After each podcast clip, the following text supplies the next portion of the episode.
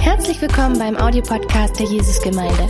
Wir hoffen, dass dir diese Predigt hilft, Gottes Wahrheiten besser zu verstehen und umzusetzen. Viel Freude beim Zuhören.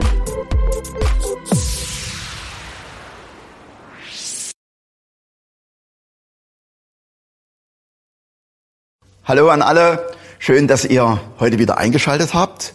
Wir sind in der vierten Folge unserer Predigtreihe Heartbeat. Worte aus den Psalmen, unsere Reise durch den Psalmen, durch die Psalmen soll heute weitergehen. Und heute habe ich einen Psalm, das ist eigentlich ein Gebet, vermutlich in einem Kriegslager.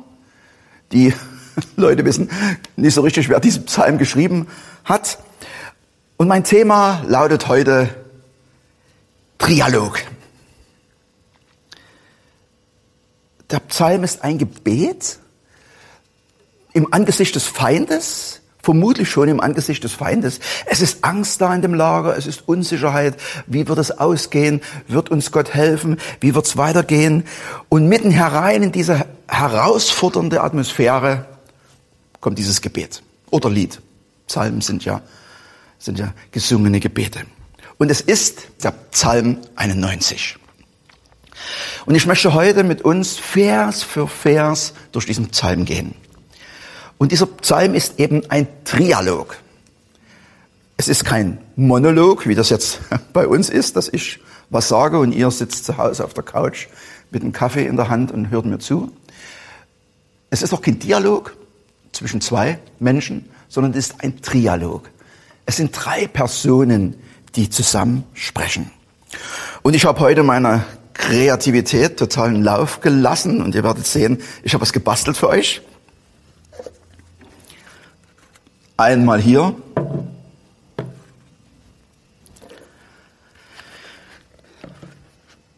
Dann hier ein M. Und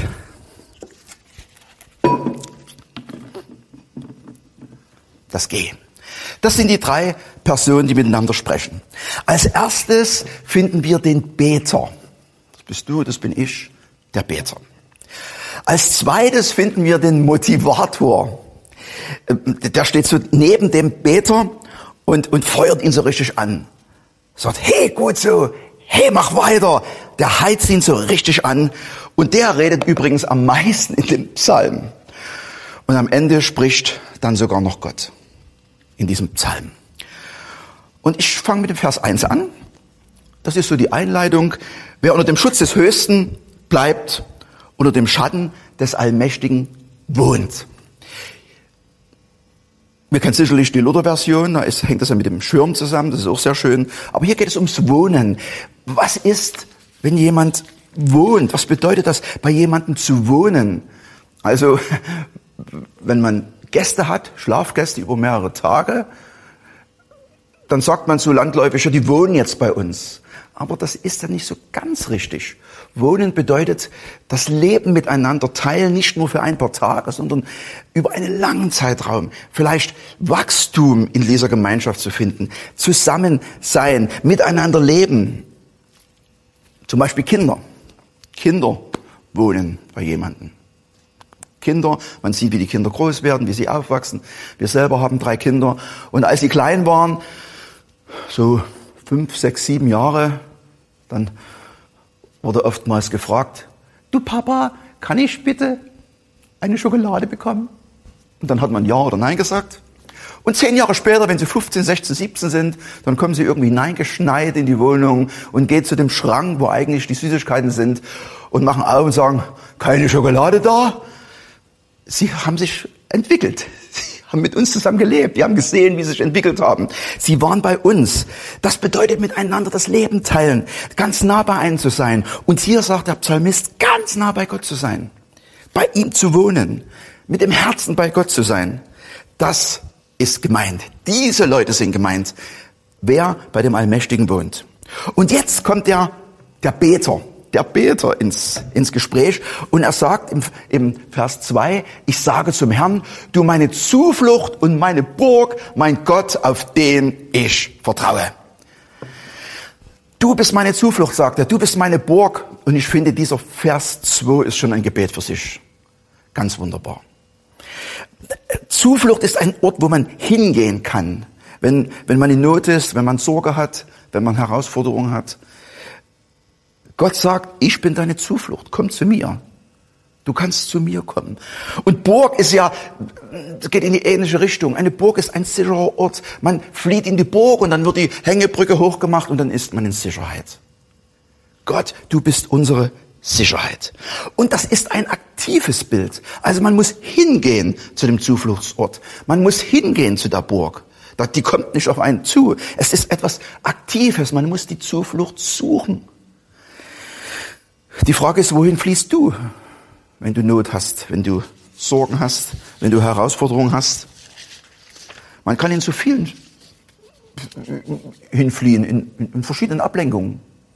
Manche fliehen in Süchte, manche fliehen in Drogen, manche fliehen zu Menschen. Ich will bloß nicht alleine sein.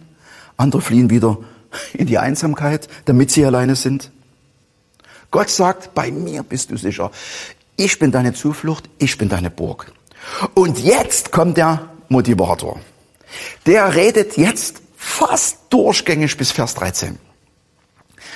Im Vers 3 sagt er, denn, und er spricht das zu dem, zu dem Beter, denn er rettet dich.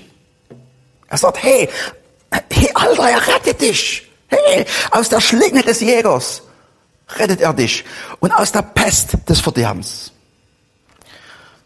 Was könnte die Schlinge des Jägers sein in der heutigen Zeit? Vielleicht eine Falle, wo man ungewollt hineingetapst ist, wo man selber nicht weiß, wie man herauskommt. Und er sagt, hey, geh zu Gott, er rettet dich aus dieser Schlinge des Jägers. Und der Pest des Verderbens. Das ist sehr aktueller Bezug zu der heutigen Zeit, die weltweit ist. Und der Motivator kann gar nicht aufhören. Er schaukelt sich so richtig hoch. Er sagt im Vers 4, er beschirmt dich. Mit seinen Flügeln, unter seinen Schwingen findest du Zuflucht. Schild und Schutz ist seine Treue. Damit das wieder mit der Zuflucht. Es ist wie, ich habe euch schon ein Bild mitgebracht von einer Glucke. Kann das vielleicht sehen hier. Ich finde das ja ganz wunderbar. Unter den Fittichen, unter den Flügeln ist man geborgen. Also ein ganz wunderbares Bild. Aber es gibt noch ein Bild von, von einer Glucke mit ihren Küken. Es ist keine Helikoptermutter, diese Glucke, sondern sie, sie läuft ganz bewusst ihren Weg und die Küken, die Kinder müssen sehen, wo sie ist. Nicht die, die Mutter schwebt drüber und schaut, wo die Kinder sind und, und geht den Kindern nach, sondern die Kinder suchen bei ihr Schutz. Und wenn sie Not haben, wenn sie in Sorge sind, gehen sie zu der Mutter, gehen zu der Mama. Sie bleiben immer in der Nähe. Und genau das ist das Bild des Psalmisten. Bleib in der Nähe Gottes. Bleib bei ihm. Schaue auf Gott. Schild und Schutz ist seine Treue. Gottes Treue bleibt immer. Du brauchst keine Angst zu haben. Und es geht weiter. Du brauchst dich vor den Schrecken der Nacht, wieder zu dem, vor den Schrecken der Nacht nicht fürchten, noch vor dem Pfeil, der am Tag dahin fliegt. Ja, die Schrecken der Nacht, ich weiß nicht, ob du das auch so kennst. Meine geistlichen Kämpfe sind meistens, naja, nachts, meistens so in, diese, in dieser Phase, wenn man, wenn man noch, noch schläft, aber nicht mehr ganz, wo man fast munter ist, aber auch noch nicht ganz, wo man in so einer Zwischending ist, dann kommen plötzlich Gedanken, äh, wie gehe ich mit dem Problem um, wie kriege ich diese Sorge in den Griff. Da kommen mir die komischsten, manchmal verrücktesten Gedanken, wie soll ich das schaffen? Ich kann das sehr gut. Und da muss ich mich immer wirklich, immer ganz bewusst sagen, Jesus, ich gebe es dir ab. Jesus, ich habe es dir abgegeben. Das ist eine ganz bewusste Entscheidung. Du trägst es. Unter deinem Schutz, unter deinen Fittichen bin ich beschützt. Du trägst es. Es ist eine ganz bewusste Entscheidung. Und wenn ich dann ganz munter bin, dann entscheide ich mich oftmals ganz eindeutig, ich habe es dir schon abgegeben, Jesus. Du kümmerst dich drum. Wir kennen einen älteren Herrn, der ist über 70, der schläft seit Jahren bei Licht. Der geht in sein Schlafzimmer und wenn er einschlafen will, schaltet er das Licht ein. Er hat Angst vor den Schrecken der Nacht. Er schläft bei, bei Licht. Ach, die ganze Nacht das Licht brennen. Die Schrecken der Nacht. Und davor brauchst du dich nicht zu fürchten, sagt hier. Du brauchst dich nicht zu fürchten, lieber Peter. Du vor den Schrecken der Nacht hab keine Angst. Angst. Es gibt keinen Grund für Angst. Gott ist da und du kannst zu ihm fliehen zu jeder Stunde und Gott schläft nicht. Noch vor dem Pfeil, der am Tag dahin fliegt. Ja, was könnte so ein Pfeil in der heutigen Zeit sein?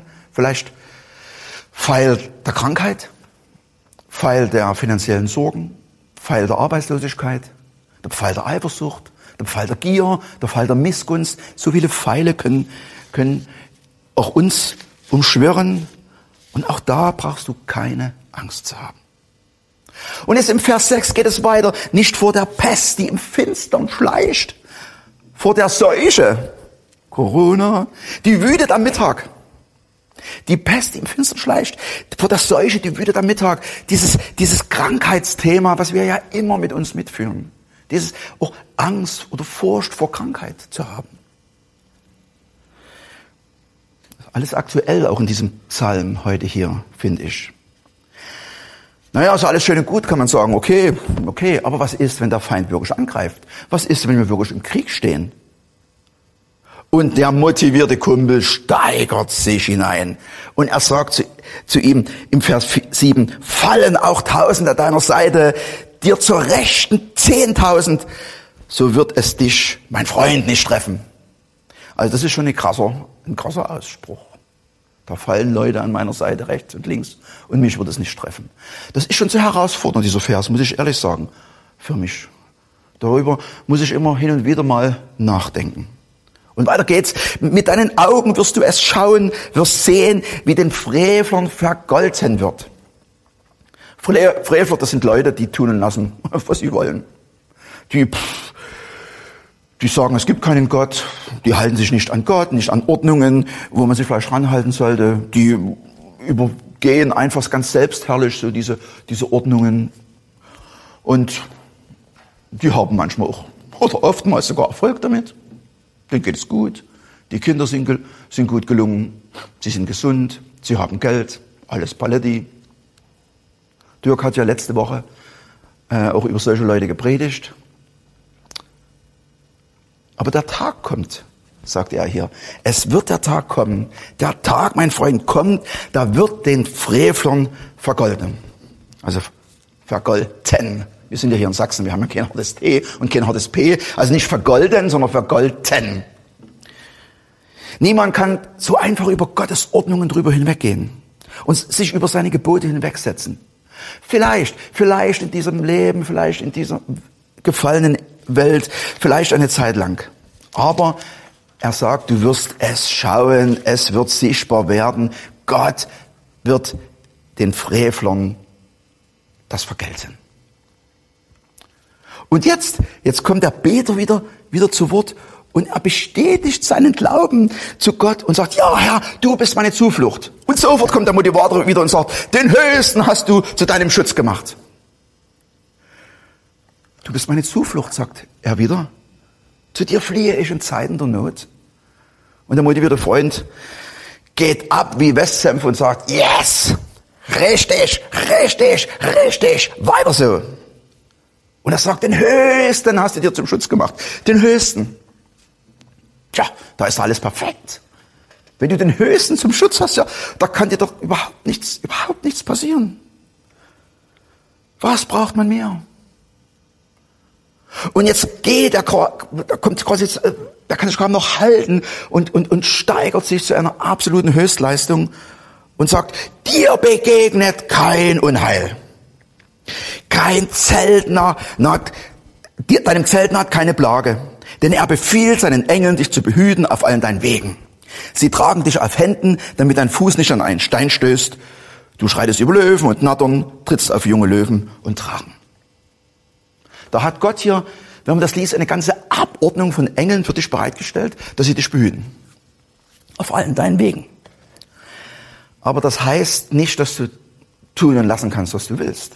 Dass du einfach so die Wege gehst und sagst, oh Gott, Gott macht das schon. Gott behütet mich schon, er schickt seine Engel. Das heißt es nicht.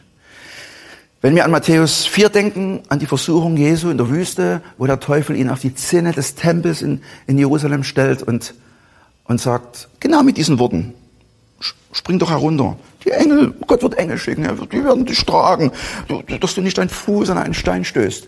Und für wem soll es sonst dieses Wort zutreffen als für dich? Du bist doch das Sohn Gottes. Spring doch einfach runter. Das wäre doch ein wunderbares Highlight, wenn du da von der Szene des Tempels so auf der, auf, auf, quasi auf dem Engelteppich getragen wirst und dann so in den Vorhof des Tempels hineinschwebst. Hey, die Leute werden gucken. Das wäre ja ein wunderbares Ding. Klasse wäre das. Und Jesus sagt, du sollst den Herrn nicht versuchen. Auf den Wegen, die Gott dir zeigt, wird er dich behüten. Dort, wo du fragst, Gott, wohin? Wohin soll ich gehen? Was ist jetzt hier richtig? Was soll ich tun? Ich weiß nicht so richtig, ist das jetzt gut oder ist das gut? Dann führt dich Gott. Und wenn du Gefahren siehst, die hier als Löwen und Drachen und Nattern beschrieben werden, wenn du Gefahren siehst, dann sagt Gott, ich bin bei dir. Du kannst über diese Sachen herrschen. Wenn du den Weg gehst, den ich dir zeige. Und wenn du unsicher bist, ich bin bei dir. Ich will dich behüten. Und jetzt. Und jetzt endlich redet Gott selber. Redet Gott selber. Der Motivator, das ist ja das eine, ist auch okay. Aber wie sieht das denn Gott? Ist ja schön, wenn man, man motivationsbegabte Leute hat, die einen aufbauen und das kann ja noch punktuell vielleicht auch gut tun. Punktuell dem Herzen gut tun. Ist ja schön, wenn du hier eine Predigt hörst und sagst, klasse, Uwe, das ist sehr ermutigend. Aber wie sieht das denn Gott? Wie sieht das denn Gott selber? Und hier sind die letzten drei Verse des Psalms, wo Gott spricht. Und Gott redet nicht zu dem Beter. Er redet nicht zu ihm, sondern er redet zu ihm. Er redet zu dem Motivator, aber über ihn. Er sagt im Vers 14 zu ihm, weil er hier, weil er, der hier, an mir hängt, will ich ihn retten. Ich will ihn schützen, denn er kennt meinen Namen. Er kennt mich. Er wohnt bei mir. Er kennt meinen Namen. Das, was du die ganze Zeit gesagt hast, du motivierter Freund, das ist absolut richtig. Ruft er zu mir, gebe ich ihm Antwort. Und Jesus sagt dasselbe. Wer sucht, der wird finden. Wer anklopft, dem wird aufgetan. In der Bedrängnis sagt er, bin ich bei ihm. Ich reiße ihn heraus und bringe ihn zu Ehren. Und hier will ich gerne noch ein Achtungszeichen einsetzen. Selbst wenn man unter dem Schutz des Höchsten wohnt, selbst diese Person erfährt in ihrem Leben, hier in dieser gefallenen Welt, Bedrängnis. In der Offenbarung, Kapitel 21, Vers 4, steht, dass Gott am Ende alle Tränen abwischen wird. Das heißt, es gibt Tränen, die er abwischen muss. Also es ist nicht so, dass wir als Christen so, sagen wir mal, so mit so einem, mit so einem Astralleibchen auf Wolke 7 sitzen, die ganze Zeit mit der Harfe spielen und nur noch warten, bis uns der Heiland holt. So ist es nicht. Aber in der Bedrängnis, in der Bedrängnis ist Gott bei dir, bei mir, bei uns. Gott sagt, ich bin bei dir. Und wir haben dieses Zeugnis von der Ellie gehört. Sie war in Not, sie war in Bedrängnis, sie war in Sorge. Und Gott war bei ihr. Das ist ein wunderbares Zeugnis. Gott war bei ihr. In Not, in, in Schrecken der Nacht, wenn die Pfeile am Tag fliegen, sagt Gott, bin ich bei dir. Ich bin bei dir. Und der Vers 16, der geht runter wie Öl oder wie ein guter Schluck Wein. Gott sagt, ich sättige ihn mit langem Leben. Mein Heil lasse ich ihm schauen. Und das gilt nicht nur für unser irdisches Leben hier auf dieser Erde. Es gilt, es geht weiter, weit darüber hinaus, es gilt für immer. Haben wir nicht einen wunderbaren Gott? Einen Gott, der uns, der dich liebt, einen menschenverliebten Gott, einen Gott, der über beide Ohren in dich verliebt ist. Der Höchste, der dein Schutz ist, der dein Schild ist, der Höchste. Ich finde das so ganz wunderbar. Und ich weiß, wie viele Menschen diesen Schutz suchen. Ich weiß, dass Menschen überhaupt Schutz suchen. Und vielleicht hatte ich das heute angesprochen. Vielleicht sagst du, ja, ich möchte gern diesen Schutz kennenlernen. Ich ich probiere es erstmal mit ihm. Dann laden wir dich ein, dass du uns kontaktierst, dass du uns schreibst. Es wäre ein Privileg für uns, mit dir diesen Weg zu gehen. Es ist ein Weg, der sich lohnt. Ein Weg, den ich selber gegangen bin. Und der sich absolut lohnt. Denn Gottes Wort gilt für alle Zeit. Und so kontaktiere uns mit freiem Herzen, ohne Herzensdruck. Schreib uns, ruf uns an. Wir sind da für dich. Aber am besten ist, geh zu dem allmächtigen Gott. Ja, vielen lieben Dank, Uwe, für die tolle Predigt. Die E-Mail-Adresse findet ihr eingeblendet, wenn ihr darauf reagieren möchtet, genauso wie das Uwe gerade gesagt hat. Aber ich möchte einfach jetzt auch noch für uns alle gemeinsam beten. Wenn du von dieser Predigt angesprochen wurdest und ich wurde das auf jeden Fall, wir wollen jetzt einfach vor unseren Gott kommen, bete einfach gemeinsam mit mir. Ja Gott, ich möchte dir so sehr danken, dass du wirklich unser Schutz bist. Ich möchte dir danken, dass du derjenige bist, der diesen Weg mit uns geht, egal ob gerade die Sonne scheint oder ja, wie wir in diesem Psalm lesen, Zeiten da sind, wo wir in absolut Drangsal sind und ähm, Zeiten, wo es irgendwie sehr schwierig um uns herum ist. Ich danke dir, dass, dass du derjenige bist, der uns aber diesen Mut zuspricht und du bist derjenige, der uns wirklich diesen Schutz gibt in all dem Chaos um uns herum. Und so wollen wir einfach nochmal von uns kommen und zu dir sagen, dass wir dir vertrauen und unser Leben liegt wirklich in, in deinen wunderbaren Händen. Und wir wissen, dass wir nirgendswo einen besseren Ort finden, nirgendswo größere und bessere Zuflucht finden und wahre Zuflucht als wirklich bei dir. Und so wollen wir zu dir kommen. Ich danke dir, dass, ja, dass deine Gegenwart immer offen vor uns steht und dass wir zu dir rennen dürfen dass wir auch mit unseren Zweifeln und Fragen zu dir kommen dürfen, dass wir nicht immer schon alles perfekt und für unser Leben irgendwie uns fertig ausgedacht haben müssen und alle Antworten gefunden haben, sondern wir dürfen so kommen, wie wir sind, zu dir. Ich danke dir, dass wir bei dir verändert werden in deiner Gegenwart. Und so lade ich dich ein, Heiliger Geist, dass du jetzt auch kommst in der Zeit des Lobpreises, die wir jetzt gemeinsam haben werden.